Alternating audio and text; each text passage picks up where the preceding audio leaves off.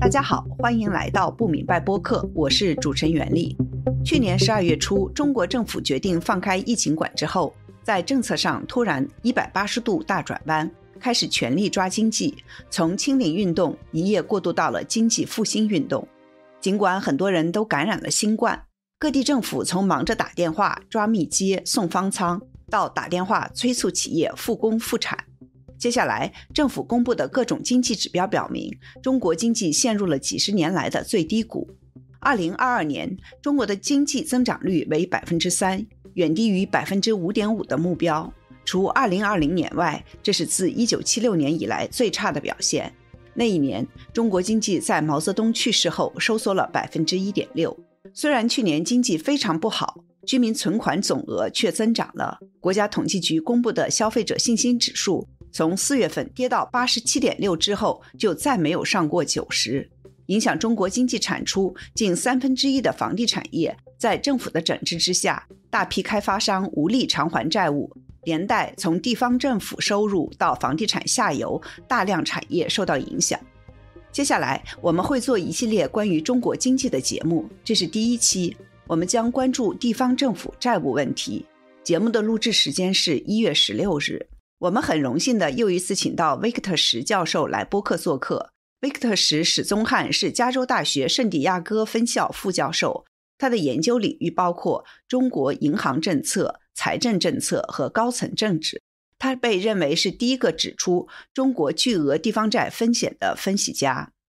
维克特，你好，欢迎再次做客不明白播客。你好，杨老师。你好，非常非常感谢你再次做客不明白播客。嗯，我看到你二零一一年就指出，中国的地方债比政府公布的数目要大得多，呃，应该引起中央政府的重视，适当紧缩信贷。差不多十二年过去了，你能说一下现在中国的地方债问题和当年相比是严重了很多吗？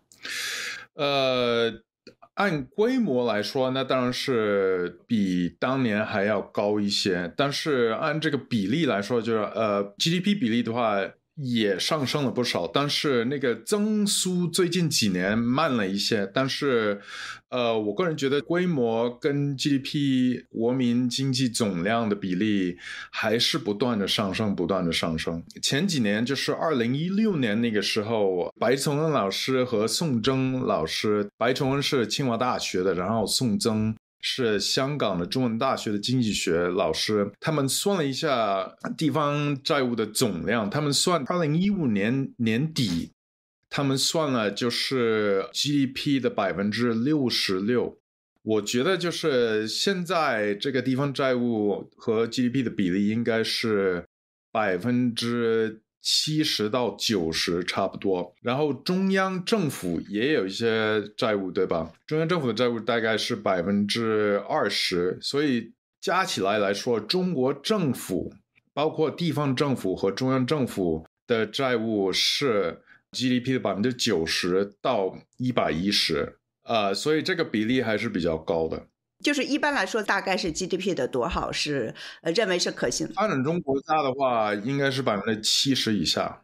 那当然是发达国家，比如说日本，大家都说啊，日本百分之超过什么百分之一百五十也也没什么事，确实是这样。但是日本的利息是零，中国的利息并不是零，所以这个利息是一个非常重要的问题。就是说，如果你的利息是零的话，你的债务有多大，其实也无所谓，对吧？或者是前几年有些欧洲国家或者日本，它的利息是负的，负的更没有问题。就是你你的债务是 GDP 百分之二百、三百，其实也无所谓，因为你基本上没有负债，对你现金流的要求并不是特别高，呃，或者是没有，对吧？但是如果你的利息是正的话，或者在中国现在是百分之三点多，包括平均来说那些平台的他们的要付的利息利率大概是百分之四，然后这样的话每年要花的钱，呃，我我就今天因为要上这个节目，我就算了一下，那个所有地方债务，呃，每年需要付的利息等于所有地方政府的一般性的财政收入的百分之三十多。三十五，那就是说，地方政府每年所有的税收，有三分之一需要用来付利息。包括还本金，大家都知道，其实地方呃融资平台那些债务是永远都不不需要还的，它就不断的 那个叫滚滚下去，借新还旧，不断的借新还旧，所以本金是其实不用还的，但是利息是需要还的，所以我们就是在 email 上也谈到那个所谓僵尸企业这个概念，就是说。你需要每年需要付的利息超过你一家企业的利润每年的利润，如果是这样的话，那你基本上就是个僵尸。因为僵尸的概念就是说，你这家企业每年都亏钱的，因为你需要付的利息比你赚的利润还要大，所以你你死了就更好，对吧？你你如果倒闭了，就就对这个整个社会或者对，当然是对这个股东来说是最好的。呃，所以就是所谓的僵尸企业，我觉得就是中国现在大部分的地方融资平台都是基本上僵尸企业。对我们说的僵尸，就是因为我跟你分享了这个经济学家魏佳宁十二月底在一个那个论坛上发表了一个演讲，叫《中国经济面临僵尸化风险》。到时候我们也会提供链接，大家可以去读一下、看一下，是挺有意思的一个发言。那也肯定有人会问：你们喊了那么多年“狼来了”，结果中国一直也没有大的问题，呃，为什么会这样呢？现在的情况，呃，就是和过去十多年来有什么不同？因为最近我听到各种各样的谈论，大家都对现在的这个比较焦虑、比较紧张，嗯。呃，首先我我并不是 Gordon，对吧？我我从来没有预测过中国会有一些大规模的金融危机。呃，我当时就是二零一零年到二零一二年时期，我确实是做了一些预测。但是我当时说，就要不中国需要面临一个金融危机，要不就是需要贬值，就是人民币需要比较大规模的贬值。结果二零一五年确实就贬值了。嗯，所以我当时的预测，那当然就是我我没有预测什么时候会发生，这这这个是最大的问题。呃，如果又又能预测会发生什么事情，又能预测什么时候会发生的话，那那我就可以退休了，我就不不用再教书了，也不用写书了。呃，但是我没有没有这个程度的才华。另外一个就是二零一五年，中国其实就是有一场金融危机。当年的话，中国的外汇储备失去了一万亿美元的外汇储备，这是世界历史上外汇储备流失规模最大的，而且这个速度也是最快的。它那个一年流失了一万亿美元，就是。每个月都流失了差不多一千亿美元，这个是没有其他国家面临过这么大规模的外汇流失，所以我觉得当当年就是一个金融危机。但是是因为中国政府之前做了足够的准备，所以呢就应付了这一场金融危机，没有让它倒逼它大规模的贬值的需要。它是有一定程度的贬值，把人民币贬值了，但是没有这种，比如说俄罗斯在这一次也没有贬值，但是比如说土耳其的话，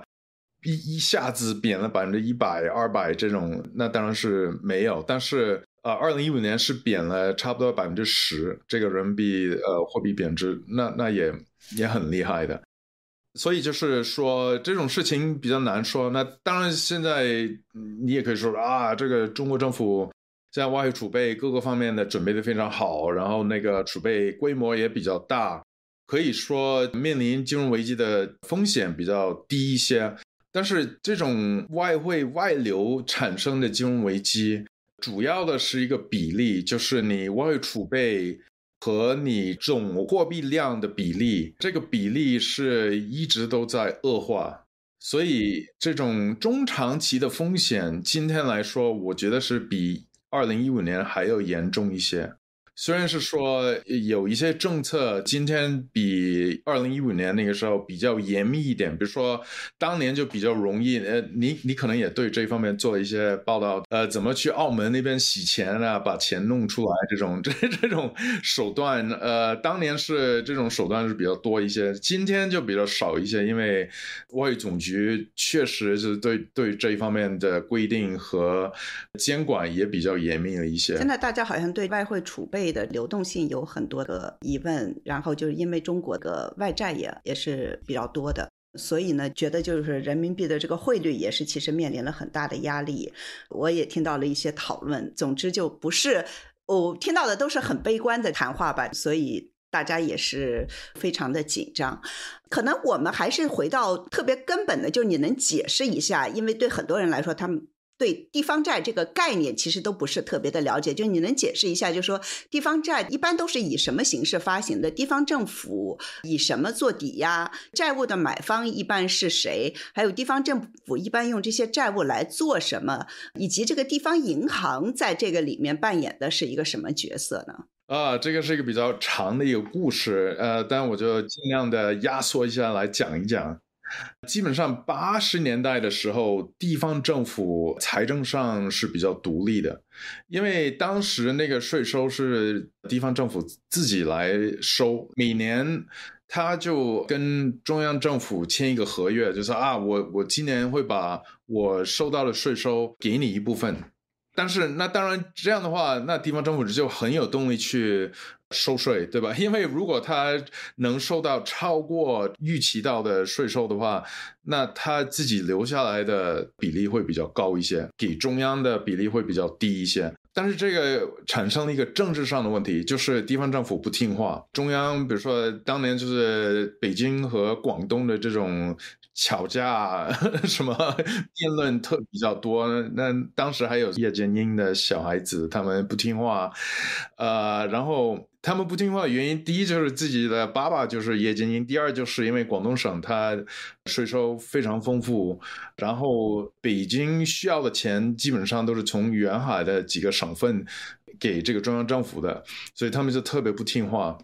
上海当时是比较好一些，因为陈云这个就强迫他们，陈云在上海的影响力还是比较大，所以。那个苏联垮台以后，中央的几个大的领导人，包括陈云和邓小平，就觉得这种财政上的分权是不可以维持下去。所以，我觉得邓小平他一生中最后的大的决定，就是把税收集中到中央手里面。这个是一九九四年，一九九四年呢，就把税收这个任务全部交给中央，设立一个新的部门，叫国家税务局。然后就大部分的税收，也不是所有的税收，大部分的税收主要是那个企业的增值税，就直接让中央的部门国家税务总局来直接收这个企业的税。然后呢，财力就从地方政府转移到中央政府。的手里面，然后如果地方钱不够的话，那中央会转移支付，就把一部分的钱转给地方政府。但是这样的话，地方政府的财政就非常不灵活。比如说有些公务员发工资啊，或者维稳的这些，中央就直接把钱转给地方政府，但是他们没有这个权利。吧，比如说啊，我我们这里没有稳定问题，但是教育上面问题比较多，我想拿一些稳维稳的 经费来用到教育上，那当然就这个在中国是不可能的，对吧？但是我就举个例子，地方政府是没有权利是这样做，所以就非常不灵活。然后从这个九十年代中期以后，有一些地方政府就开始设立一些所谓叫地方融资平台。地方融资平台其实是一些空壳公司，开始里面什么都没有，但是呢，呃，地方政府会转一些资产给那些地方融资平台，然后呃，让这些地方融资平台就用那些资产做抵押，从银行那边借到一部分的钱。当然，地方政府其实也没什么资产，它唯一的资产就是土地，所以开始了这个所谓的土地财政，在地方政府就是因为。一九九四年以后，地方政府根本就没有任何的财政上的灵活，他们需要设立地方融资平台，来把土地转成现金，然后再利用这个现金来盖一些基础设施，或者最近几年开始又把地方融资平台能借到的钱用来发工资，或者有一些正常的财政收入。因为这个其他方面的收入越来越不行，越来越不足够，中央的转移支付也越来越不足够，所以他们必须要把借来的钱，除了用来还以前的利息或者盖一些基础设施以外，公务员的发工资也越来越用借来的钱，但是有有一个另外一个比较重要的环节，就是地方融资平台的规模其实并不是很大，一直到二零零八年到二零零九年，因为全球的金融危机，然后当时的那个中国的经济也不太好，特别是二零零九年年初，当时的温家宝总理。就基本上开了绿灯，呃，让所有的地方政府都可以拼命的设立地方融资平台，拼命的利用土地去借钱，向国有银行那边借钱，然后一下子就借了，我那个时候算的是超过十万亿人民币，就是一两年的时间就借了超过十万亿人民币，然后从比较高的基础上。在每年的增长百分之十五到二十，然后一直到现在今天的，我觉得这个地方债务的规模应该也快达到一百万亿人民币。哇，真的是，呃，那我们现在用一个例子吧，就是你对预期要任这个主管经济的副总理何立峰在天津主政时做的一些项目比较熟悉，你能不能给我们用这个例子讲一下这个地方政府和地方官员与这个地方债的关系？就是他们是怎么做的？嗯，对，何立峰，呃，好像他就是会接这个刘鹤的班，当一个主管金融的副总理，主管金融，对，啊，对，金融和经济的的一个副总理。但是他今天就是发改委的主任，但是他以前是天津市，一到天津的时候是滨海新区的书记，应该是书记。然后再当上了天津市的市长，应该是当过市长，但是没有当市委书记。那当然，如果是当市委书记，他一早就进入了政治局里面。他当滨海新区的主任那个时候，就大搞基础设施，觉得就是有点过。他最过火的一个项目就是一所谓叫新曼哈顿 （New Manhattan），其实那个地方原来是一片荒地。然后交通非常不方便的。现在滨海自己的市中心起码也有什么轻轨到滨海市中心，但是起码它开始那个新曼哈顿那个时候根本没有任何的轻轨啊或者高铁什么东西到那个地方。但是它的当时的概念就是在这这片荒地上盖一个新的纽约曼哈顿。那就是一下子盖几十个 skyscraper，就摩天大楼，每一栋都是几十层的。然后我二零一三年那个时候做了一个调研，那那个时候已经基本上盖好了，我就跟一些同事就去了新曼哈顿。首先就是觉得那个交通非常不方便，第二就是全部都是空的，就就没有任何的企业住进去。除了所有的大厦，它第一层楼都有一家国有的银行，比如说建设银行、工商银行。但我觉得那些银行在那边设立一些支行，就是因为这上面给的任务，就是说啊，你必须要在去那个地方设立一些支行。但其实里面的也没有什么业务，我们进去了看一下，也没有什么顾客，只只是有一些员工就坐在那边就看他的手机或者什么，对吧？所以我觉得今天的情况也并没有太大的改善。所以这种项目的话，花了几千亿这样盖了那么多栋楼，但是因为没有企业去那个地方，就没有现金流。所以那些盖起那么多栋楼的地方融资平台，它当然就是借了很多钱来盖那些楼的，但是他们没有任何的现金流，或者只有少量的现金流。来覆盖他欠的那么多的债务，另外一个就是他每年还需要还这个利息，对吧？因为他是从国有银行那边借那么多钱，但是我觉得他们那那些 Ghost City 鬼城的现金流远远不足够他每年需要还的这个利息，所以唯一的办法就是借新还旧，就是每年的话，如果你不够钱还利息的话。那你的债主就是债主，就是国有银行会重新给你一个新的贷款，然后新的贷款是足够还你原来的本金和今年的利息，但是你的本金就上升了，对吧？就庞大了一些，然后明年再做一些，后年再做一些一次。呃，中国很多这种基础设施的项目都是这样操作。我的同事他们一九年的时候去过这个所谓的新曼哈顿。又去看了一下，他们说这个其中五分之四一九年啊，在这个疫情之前，其中五分之四的办公空间是空的，其他建筑物的建筑已经停止，只留下高耸的骨架。一个庞大的购物中心几乎没有顾客，里面有一家没有动物的宠物店。然后就说，当地官员希望吸引的企业和居民还没有出现。还有就是我看了一下，就是有一个关于这个二零二一年全国各省市主要财政及债务数据对比，天津的债务率是最高的，是达到了百分之二百零六，全国。所有的三十一个省市自治区里面最高的，所以你刚才说的这些都是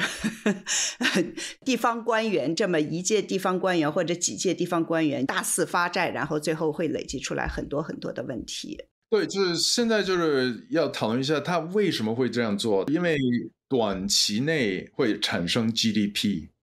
短期内，如果你盖比如说二十栋、三十栋楼的话。那是这是一个经济活动，对吧？你可以把它算进去，你这一年的 GDP。所以现在今天中国现在经济上比较缓慢，然后新上来的副总理又是我们何立峰，对吧？然后他最好的办法就是，那那好啊，再推出一系列的基础设施项目，然后短期内那当然会。把这个经济拉上去，对对。但是中长期来说，那些项目很多都是会变成烂尾项目，然后它的现金流远远不足够还这个利息，然后政府性的债务的问题也会更大规模的庞大，然后产生未来一系列的问题。所以这这个是一个 trade off，对吧？当然，就刘贺，我觉得他的问题就是说他要。降杠杆，对吧？第一就是他并没有做得到，因为呃，降杠杆在中国来说，除非你真的要接受一个金融危机，是不可能的。但是他确实把债务上升，就所谓杠杆的上升速度缓慢了不少，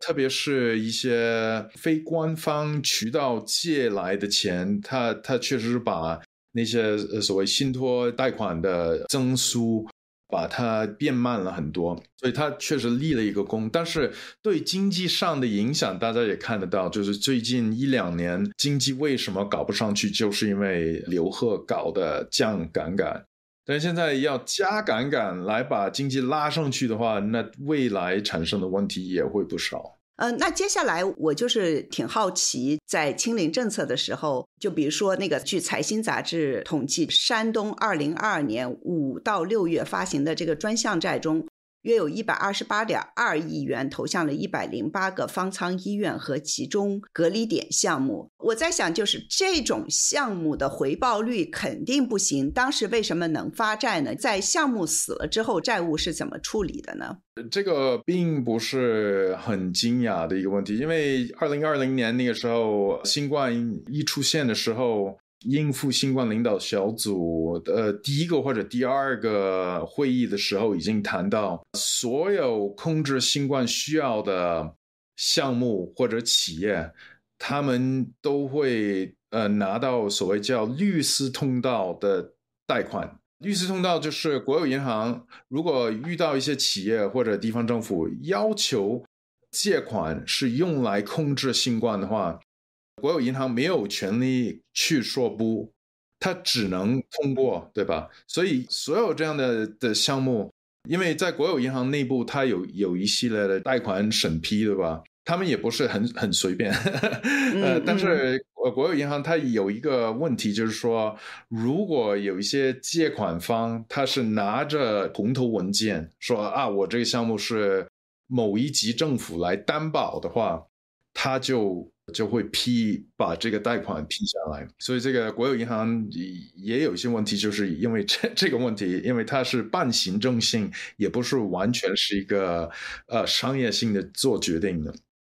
呃，所以这种盖方舱的项目呢，当然是会拿到红头文件，当然是会受到这个律师通道的待遇，呃，很容易的就把贷款拿下来。但最后还钱的问题，因为他借款方是先拿了红头文件，然后去借借钱，所以最后解决的也是不是一个问题。因为一般来说，如果这种项目亏损，没有能力去呃还钱的话，那国有银行就把这个项目拿去这个银监会或者去人民银行那边跟他们讨论，就是说这个不是我的错，因为我虽然是把贷款批下来，但是因为借款方他他拿着红头文件要求，然后也是为了控制疫情的，所以这个人民银行最后要买单，人民银行最后要印钱，基本上印钱。然后呃，给国有银行，然后国有银行把格隆要覆盖掉，一般就是这样操作。那最后 就是印钱、通货膨胀这样子的。是啊，是啊。那我们接着你上面说的前一个问题说，就是中国财政部长刘昆最近说，今年中国会在地方政府专项债投资拉动上加力，形成投资拉动力。就有分析呃师称，从已披露的今年一季度发行计划来看，新增地方债发行规模可能会比去年同期有所增加。现在中国是不得不这样做了，就是靠不停的发债，然后靠投资拉力，呃，来拉动这个经济增长。嗯，可以这么说吗？就是这样，就是这样。呃，没有其他办法。呃，特别是过去两年的话，还有另外一个经济增长动力就是出口。二零二零年、二零二一年，全世界各国的疫情比较严重，工艺上的生产力也比较弱。除了中国以外，中国二零二零年，因为它把这个疫情控制的比较好，所以它工业生产恢复的比较快。然后当时的国务院和党中央也非常重视这个生产恢复这个问题。大力的去允许所有的企业都拼命的借钱，这种方法把这个生产恢复，但是确实比较成功，因为全世界他们生产比较弱，然后还需需要很多那种 PPE 啊或者是等等的这种工业生产品，呃，然后中国二零二零年、二一年和包括去年也是大量的出口大量的物品给全世界各国，但是另外一因素就是因为美国。给国民经济有刺激，大规模，拜登和包括川普也批了一几万亿美元这样的刺激基金，然后美国对进口的需求也上升了。但是今年的话，因为这个美国的刺激就基本上完毕了，然后未来因为共和党是主管这个议会，也可能把这个刺激会收回来一些，然后反刺激压缩。这样的话，呃，美国老百姓对中国生产品的需求也会减弱。欧洲现在经济就非常不行，因为他们能源的成本比较高，所以未来一两年，我觉得中国也不能靠出口来拉动经济。然后，中国一直他自己的消费者都很弱很弱。第一就是我觉得有两个大的因素，其中一个那个白老师在新加坡那个会议也说了一下，中国的人口老龄化的速度非常快，一般的话消费的话都是年轻一点的人来消费，但是中国的年轻人一年不如一年，规模的非常快速的压缩。另外一个因素就是他收入不平等，有钱人一般不会消费，他虽然是赚钱赚的比较多，但是他一般的话就把钱再投进去。消费的一般是比较中下层收入的人群，他们比较愿意消费。但是在中国那些群体，他就基本上没钱，除了就是基本的生活需需要以外，他没有太大的能力去消费。所以，如果你没有出口，没有国内自己的消费的话，剩下来只有投资。但是投资那块儿，政府还比较好控制，因为政府中央和特别是地方政府控制了大量的地方融资平台。另外一个就是，他虽然是财政部那个人说啊，我们现在发地方债或者一些地方的特别债，但这只是地方债务的一部分，这个是官方发的债，但是地方我们刚才说那些地方融资平台。它是地方财政以外的一些企业，所谓的企业，虽然它基本上是政府的一部分，他们自己也会去国有银行那边借钱的。所以两个加起来，官方发的债务和地方融资平台也会发的债务，确实会会拉动经济，因为它加起来的话，那个量就会比较大一些。但是这个是债，你借钱以后还要还，起码你要还这个利息。所以以后对这个利息上的负担也会比较大一些。而且就是中国这些年，因为都是靠投资拉动，然后投资的回报率是越来越低，对不对？越很难拉得动这个经济增长，这种的投资的有效率其实是是在下降，所以这个也是一个挺大的问题。是，特别是现在的话，以前还比较好一些，因为比比如说你是中国的大款的话，你有两个选择，第一就是在国内投资，第二就是想办法把钱弄到国外，在国外投资。呃，那当然就是一直在国外投资也有它的吸引力，比如说你可以去加拿大、美国买房产，或者买一些高科技的股份，对吧？Google 或者 Microsoft、微软还是比较有吸引力。但是如果你真的很有钱，比如说你有十亿美元以上的身价的话，其实最安全还是买政府发行的债券。然后前几年的美国政府发行的债券，它的利息基本上是零，所以就没有什么吸引力。还是把钱留在国内赚的钱比较快一些，因为国内有各种各样的机会，包括房地产，包括你在国内买一些债券，也那个回报利息也比美国还要好一些。但今天的情况就是，现在美国政府发的债券，它的回报利息比中国政府发行的债券的回报利息还要高，因为美国的通货膨胀预期所谓比国内还要高，但是国内其实也并不低，它只是因为。国家那个统计局，它这操作这个 通货膨胀的数据，所以弄得比较低一些。但是现在今天把大量的钱弄到国外，其实也有一定的吸引力，就是因为现在美国的股价也比较低，然后美国债券的回报利息也比较高一些，所以资本外流的风险今天还是有一定的风险。对，而且现在大家对中国经济的前景其实是不乐观的，甚至说悲观的。对于转移资产的这个需求，其实是非常非常大的。但我我我觉得并不是悲观，我觉得就是一直在中国二十年前到现在，对投资者来说，它最大的影响并不是乐观或者悲观，因为有的时候确实也乐观，有的时候也确实也悲观。它只是它投资的，我们叫 horizon，要怎么说呢？预期、预期或前景。前景，对它投资的前景越来越短，越来越短。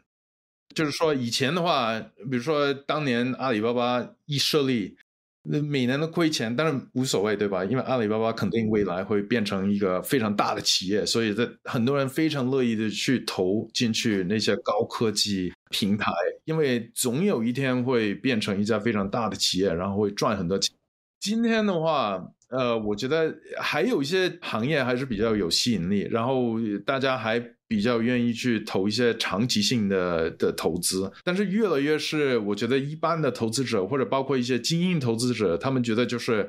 你问我五年后中国经济会怎么样，谁知道对吧？如果你能告诉我明天可以赚一笔的话，那我非常乐意去投进去。但是如果是一个五年后、十年后的故事的话，那 no thank you，对，那就不要，对吧？对，我觉得越来越是这种现象，并不是乐观悲观。那当然就是今天可能很悲观，呃，乐观对吧？呀，何立峰当副总理，那肯定这几个月肯定会比较好。但是你你能不能预测到一年以后会怎么样？不知道，对吧？对对，我前两个星期在纽约，我也是和一些投资人，呃，还有一些企业家也聊。大家可能会觉得，就最有意思的是这种 hedge fund，美国的一些的这种投资人，他们。觉得是两个季度内是乐观的，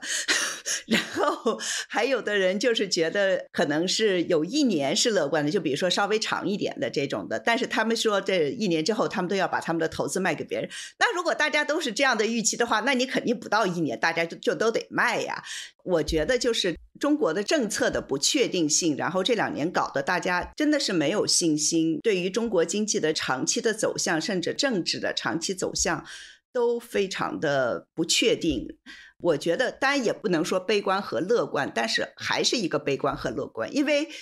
那个 optimism 就是以前对中国经济的这种信心、这种乐观的态度，说我们总是要往上的这种的态度，实际上是没有了。我觉得这个是一个特别特别大，可能最大的就是温家宝是零八年的时候金融危机说是信心比黄金更可贵，是吧？是啊。大量的这个借款来 达到这个信心。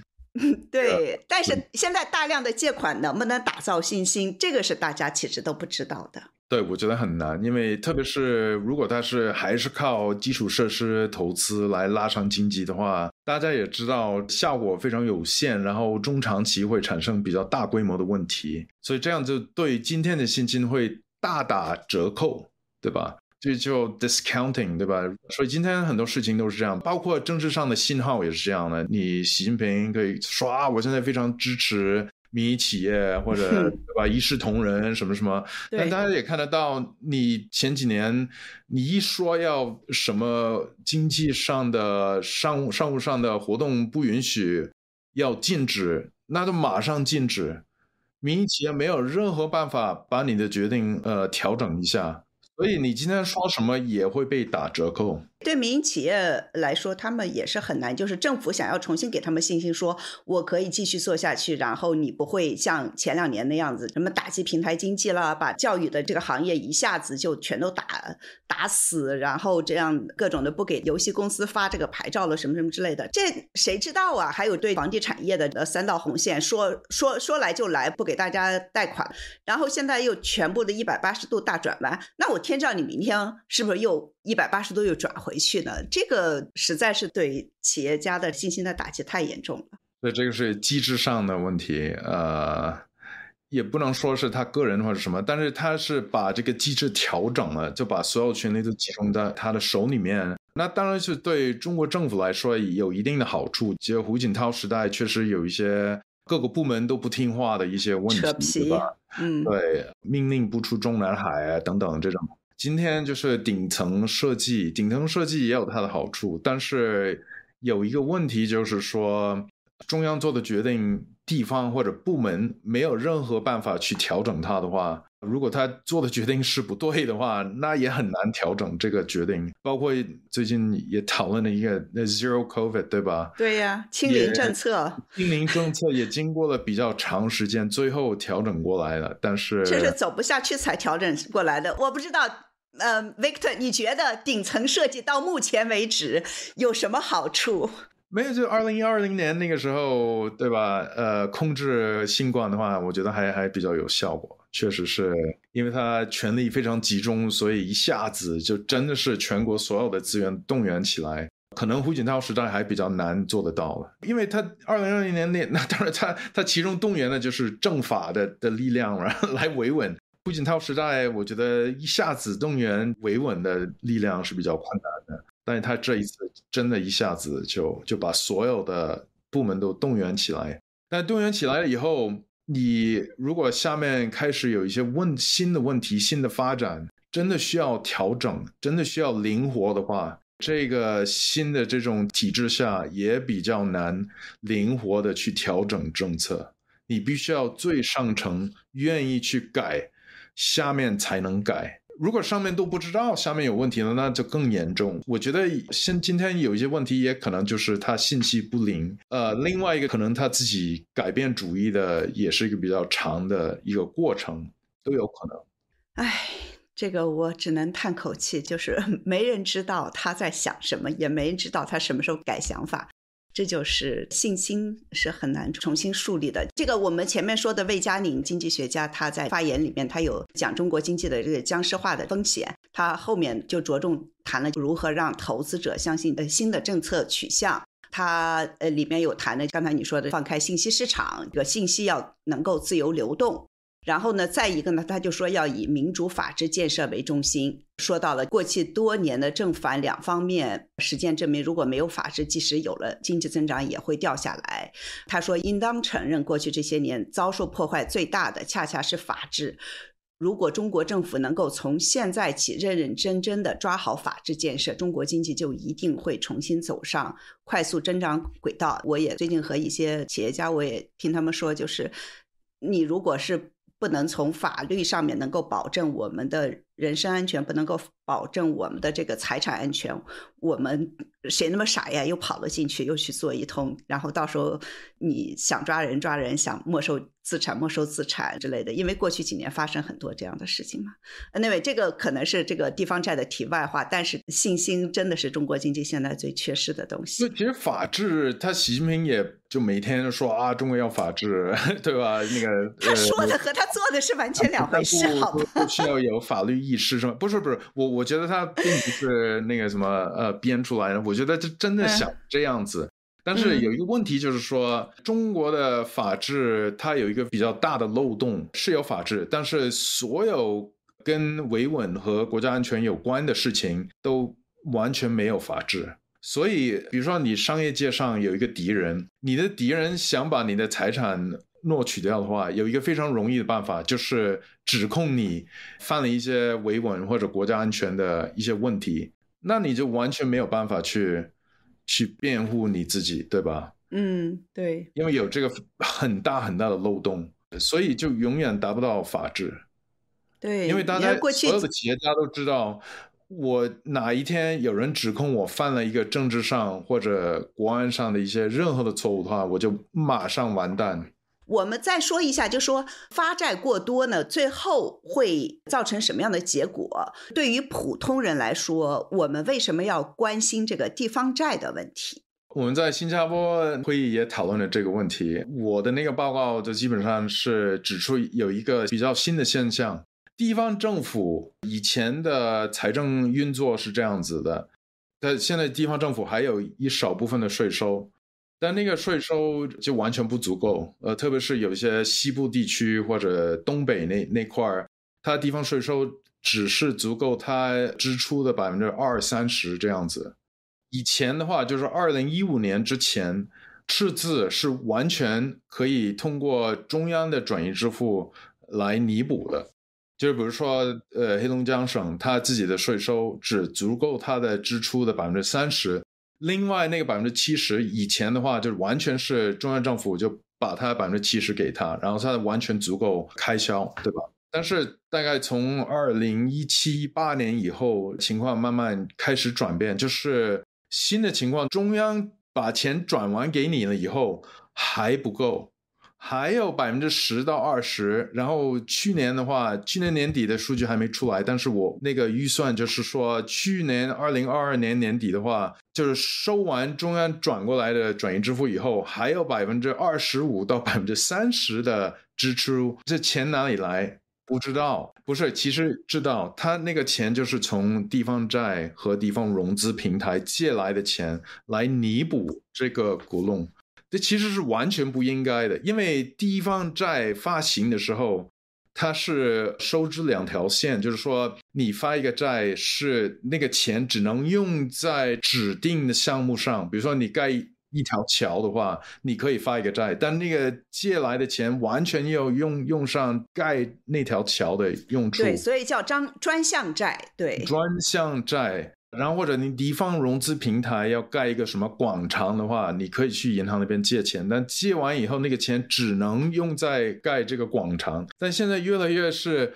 啊，会把一部分借来的钱会转给地方政府来发工资。这发工资的钱应该是完全是地方税收和中央的转移支付来付出的，不应该是银行那边借过来的钱来给地方政府一般性的开销。但是现实的情况就是，地方的财政收入和中央的财政收入都不足够，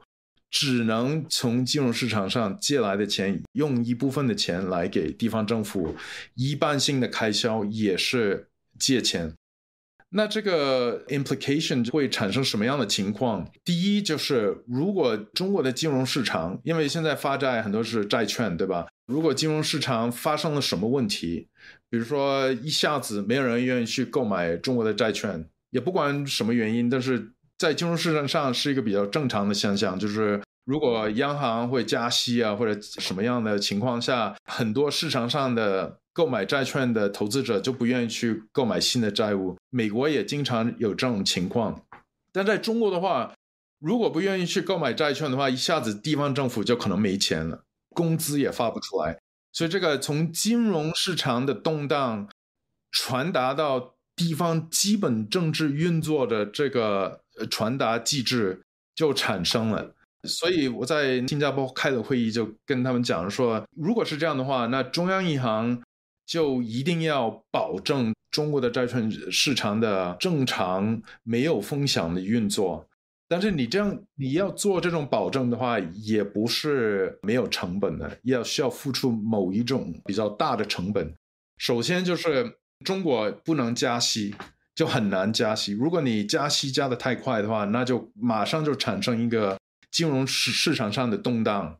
美国去年就就看到这样的的事情，就美国去年因为呃美国的美联在加息。然后股票市场一下子就跌了百分之二三十，债券市场也一下子跌了百分之二三十。在美国就没有太大的问题，因为大家都预期到。但在中国的话，你这个马上就使到你这个地方政府工资也发不出来。如果有一些什么示威啊、动荡的话，可能地方的官员就知道。这没有关系，因为我工资也没发出来，我你让我去维稳，我也不太愿意，对吧？对，我就是想问你，现在就是有不少地方政府的这个工作人员已经被减薪了，还有就比如说像郑州大学上周爆出来的，他的工资逾期不发，然后还有其实有不少别的地方也有这个工资逾期不发的，就是这样下去，你觉得是会对政治稳定造成影响，是吧？我觉得是啊，那当然了。但现在的话，还是乡镇和县一级比较低层的干部，他们是工资发不出来，或者是一年内可能就三四个月就不发，或者发发一少部分这样子。但是他比如说地级市和省里面的干部一般还好一些吧，可能会扣一些奖金之类，但是基本工资还在发行。然后维稳队伍的工资，那当然就不敢不发。但是如果这种情况继续恶化的话，可能地级市的干部或者一些县级的维稳干部也，他们的工资也不会全额发出来。如果继续这样的话，对地方的稳定确实会有一定的影响。我知道，哪怕像江苏呀、浙江这些比较发达的地区，他们比较大的城市都有政府工作人员被减薪百分之十五到百分之三十的这样的情况就已经发生了。所以，还是接下来对政府的这些工作人员的这个影响，但是就是对于普通人来说，那就是一个通胀的影响，对吗？政府发债发的太多，有这个吗？还有就说，比如说我把钱存到了地方银行里面去的话，呃，银行的会不会有一天就爆雷了？有没有这种的呢？对，这个是我们叫所谓的隐蔽税。呃，所以我刚才也说了，就是央行绝对不能把利息调得太高，如果调得太高的话，一下子就不行了。但是另外一方面，他们需要不断的印钱。他现在的操作基本上，央行印钱，然后借给商业银行，也然后商业银行用这个钱去购买地方债或者中央发行的债债券，所以是需要不断的去印钱。事实上，中国的通货膨胀率还是比较高的。他那个统计局说的百分之二、百分之三，完全就是制造出来的，就是假的。嗯，对，笑话，一般都是起码要百分之四五或者六也有可能。但是如果你银行存款的利息顶多就是百分之二、百分之三，然后每年的通货膨胀事实上是百分之五、百分之六的话，那你的财产每年就损失了百分之三到四这样。这个是一个事实，确实是国内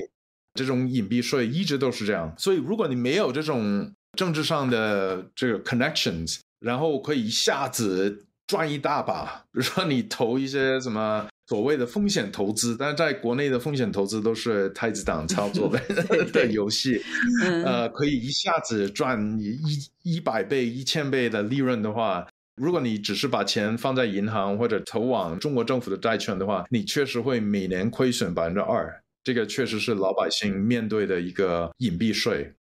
但是。对这个整个政治体系来说，比较大的风险是地方政府财政越来越依赖于金融市场的正常运作，但是未来对金融市场的正常运作的困难也会越来越大。嗯，那最后中国的这个地方债问题可能会怎么收场呢？这个是非常困难思考的问题，因为我觉得就是如果政治上稳定的话，这个游戏还可以玩下去。你说啊，那你玩下去五年有没有问题？我觉得五年可能没有问题，十年可不可以？十年我觉得比较困难。但是你你如果一定要让我说会不会发生金融危机，我现在也不敢说，因为 如果我说出来的话，你十年后说啊，你当年说那个会有金融危机，结果没有，也有可能没有啊，也有可能没有。但是呃，我觉得现在的情况是这样，就是为什么现在中国的这种情况还比较稳定，就是因为在中国里面的有钱人，他没有能力把他的钱大量的转出国。就是一两个亿没有问题，对吧？也可以通过地下钱庄啊，或者有一些腐败官员也有能力。但是你就国内有一些非常有钱的人，他有几十亿、几百亿美元的资产，他们没有能力把他的资产一下子转出国，就是因为政治上中央的权威还是非常强大。所以，你深圳市外汇总局的那些干部，他们不敢帮助一些大款把钱转出去，因为他们知道，如果他是这样的话，可能被抓，可能就什么枪毙也有可能，对吧？所以他不敢。但是如果北京那边哪一天，可能是十年后，可能是三十年后，有政治上的真空的话，那整个体系就马上不行，然后那些有钱人就马上会。把大量的钱转出去，然后如果是这样的话，就马上就有金融危机。那现在就是靠这种的资本管制，是吧？然后这些人钱拿不出去，就还是得要维持着中国经济的接下来的运转。你是这个意思吗？是啊，因为你钱转不出去，所以你央行就可以不断的印钱，不断的印钱。因为一般来说，你如果不断的印钱的话，那钱肯定会到某一些人的手里面，那那些人他们肯定会想把一部分的钱转出去。但现在他们没有能力去这样做，所以你还可以不断的印钱，不断的印钱。那我们再说一下，我们前面也说到了一点，就是有人可能要说，是美国政府也是负债累累，还屡屡调高这个债务上限。日本也是，你前面有说，他们可能会说，你们为什么总是批评中国？难道中国的债务危机是比较特别吗？你能不能跟我们讲一下，就是应该怎么看这个问题？第一，就是美国的金融市场非常发达。所以，所有的债务问题，投资者一早都预期到。所以，就是美国的债券的价格，完全已经把所有现今天和未来的财政上的问题都已经算进去。中国的债券市场完全是国家操作的，所以很多这种未来的悲观或者乐观的信息还没有把它算进去这个债券的价格。所以，从一个金融市场 efficiency 呃效率效率的的角度来说，就美国的债券市场的效率。比中国的还要高很多。另外一个就是美国有两个政党，然后我们现在也看到共和党，它确实是鹰派，fiscally 呃 hawkish，right，就是财政上鹰派。他们真的要求把财政呃支出要压缩，